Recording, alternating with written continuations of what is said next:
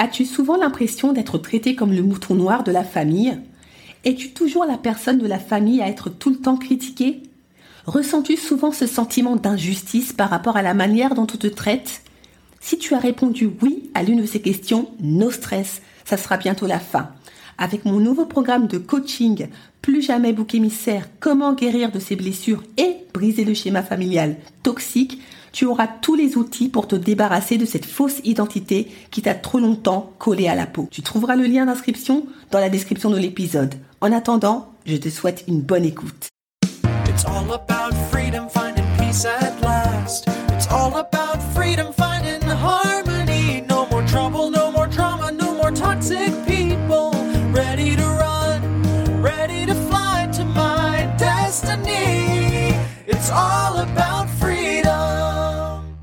Bonjour et bienvenue dans l'émission Détox Parents Toxiques pour une liberté non négociable. Je suis votre hôte Nadia Chirel, coach de destinée. Ma mission de vie? Accompagner les femmes à se libérer de l'emprise des parents toxiques et à guérir de leur traumatisme d'enfance pour découvrir leur véritable identité et entrer dans leur destinée. Je suis ravie de vous accueillir dans l'épisode 61 Tu n'es pas né pour souffrir. Dans cet épisode, je vais vous partager l'histoire métaphorique du chien couché sur un clou. Peut-être que vous la connaissez ou peut-être pas, en tout cas c'est une histoire puissante qu'il est important de se remémorer de temps à autre pour nous donner, quand il le faut, un coup de fouet lorsqu'une certaine passivité malsaine commence à prendre ses aises dans notre vie. Je vous la partage, c'est parti. Un jour, un homme passa devant une maison et vit une petite vieille dame se balançant dans son fauteuil, un vieux monsieur lisant le journal et se balançant à côté d'elle, et un chien couché sous le porche entre les deux, gémissant comme s'il souffrait.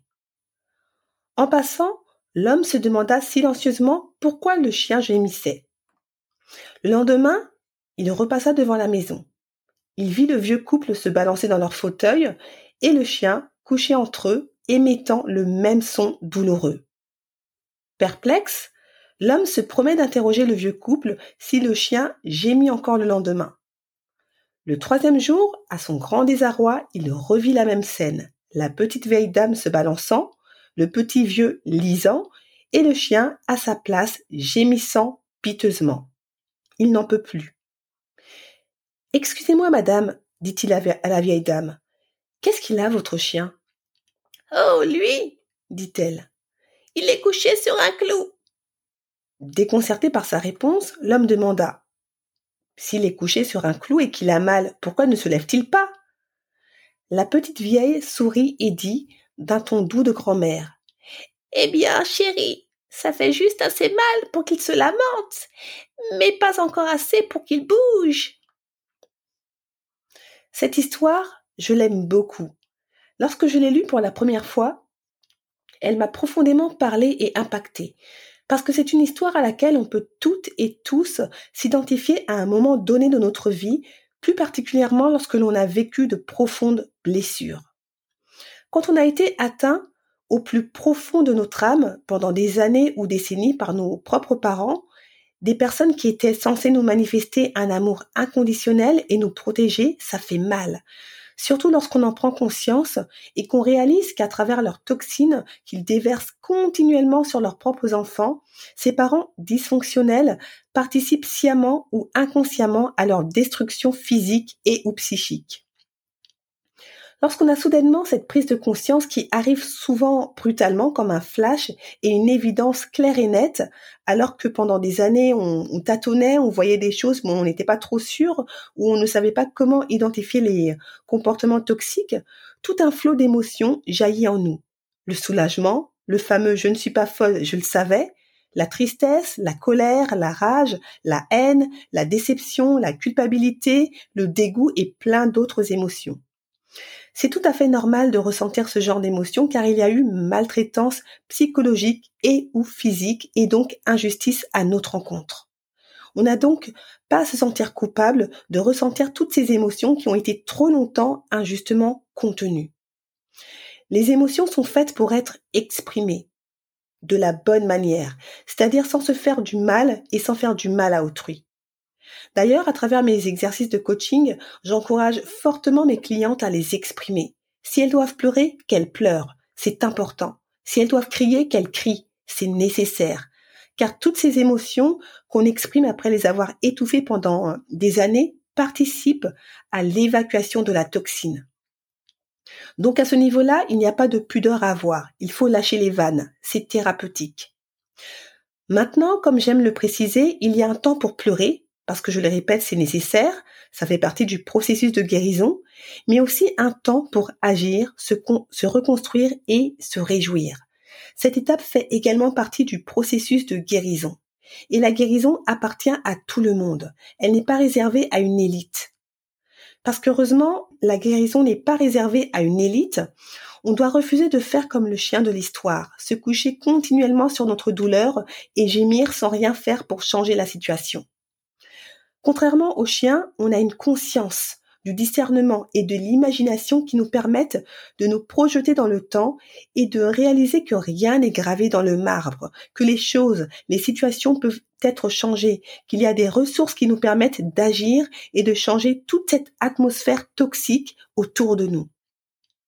On n'est pas obligé, comme on le fait trop souvent, d'être au bord du précipice, de frôler la mort, d'être en burn-out pour décider d'agir et supprimer la douleur. Dès qu'on ressent une douleur qui nous est insupportable, c'est le signal qu'on doit se mettre en mouvement, se lever pour agir afin de mettre fin à cette douleur. C'est un luxe qu'on a en tant qu'être humain, de savoir qu'on peut bouger les lignes et euh, ainsi prendre le pouvoir, notre pouvoir. En tant qu'être humain, on doit se différencier de ce chien. Non pas par ego, mais tout simplement parce que l'on a cette capacité, parce que c'est possible. Vous subissez la relation toxique avec l'un de vos parents, voire les deux. Ça fait des décennies que ça dure. Ça affecte votre vie, votre destinée. Levez-vous de votre clou qui représente le parent toxique. Entamez de vraies démarches intentionnelles pour guérir, Apprenez à vous connaître, découvrez votre destinée et foncez vers votre destinée. Dit comme ça, ça a l'air facile, mais ça ne l'est pas. Ça demande de la force, de l'engagement et une réelle motivation. C'est pour cela que le coaching ne convient pas à tout le monde. Bien souvent, les personnes se bercent trop d'illusions en pensant que ressasser sans cesse leurs problèmes, les tourner dans tous les sens et en discuter inlassablement avec d'autres personnes connu ou inconnu, c'est agir. Mais clairement pas. Discuter de ses problèmes, ça fait du bien et ça soulage. Au début. Surtout quand on se rend compte, après des années d'isolement, où euh, on ne se sentait pas comprise, qu'il y a toute une communauté qui a elle aussi vécu la même chose que nous. Mais lorsque l'on passe un an, deux ans, trois ans, cinq ans, dix ans, vingt ans, 30 ans à ressasser la même chose avec plus ou moins les mêmes personnes tout en continuant à souffrir, quel est l'intérêt? À part se complaire dans son malheur. Quel bénéfice y a-t-il à regarder derrière et constater 10 ans, 20 ans, 30 ans plus tard que rien n'a changé à part qu'on a pris de l'âge? Toutes ces discussions qui peuvent être au tout début salvatrices deviennent au fil du temps complètement stériles. Et c'est malheureusement ce genre de discussion que l'on retrouve fréquemment dans les groupes Facebook dédiés aux parents toxiques. D'ailleurs, c'est l'une des raisons pour lesquelles, en tant que coach, j'ai rapidement déguerpi de ce genre de, de groupe et que j'ai récemment supprimé le mien. En fait, toutes ces discussions qui se prolongent sur le temps n'ont qu'un seul objectif à terme. Vous faire perdre du temps beaucoup, beaucoup de temps si aucune action euh, concrète n'est mise en place. Vous devez savoir que ces discussions qui euh, tournent en boucle vous apportent rarement une solution. C'est pour cela que vous euh, persévérez à parler toujours de la même chose parce que parce qu'au final, rien n'a changé. Vous vous êtes juste fait du bien pendant quelques minutes, mais la douleur est toujours là. Petite parenthèse, lorsque je dis vous, je le répète, hein, c'est le vous général.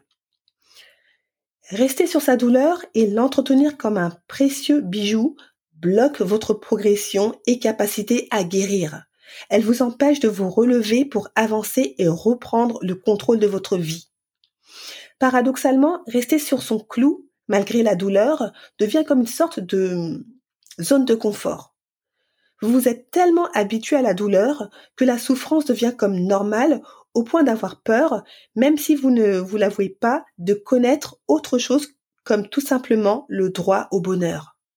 Cette renonciation au bonheur passera par plein de petites choses comme l'autosabotage, la procrastination, le biais de confirmation, bref, toutes ces choses qui vous maintiennent en arrière pour le pire et le pire.